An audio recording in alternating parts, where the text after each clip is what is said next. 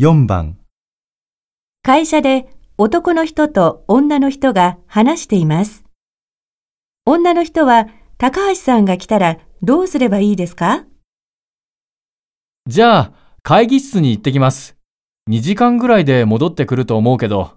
あの、3時に誠建設の高橋さんが見えることになっていますが、あ、そうか。忘れてた。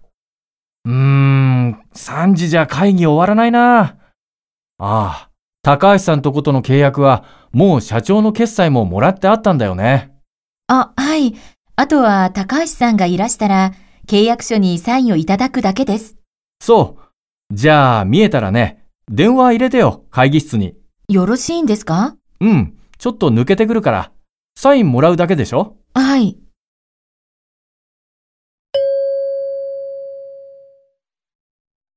女の人は高橋さんが来たらどうすればいいですか？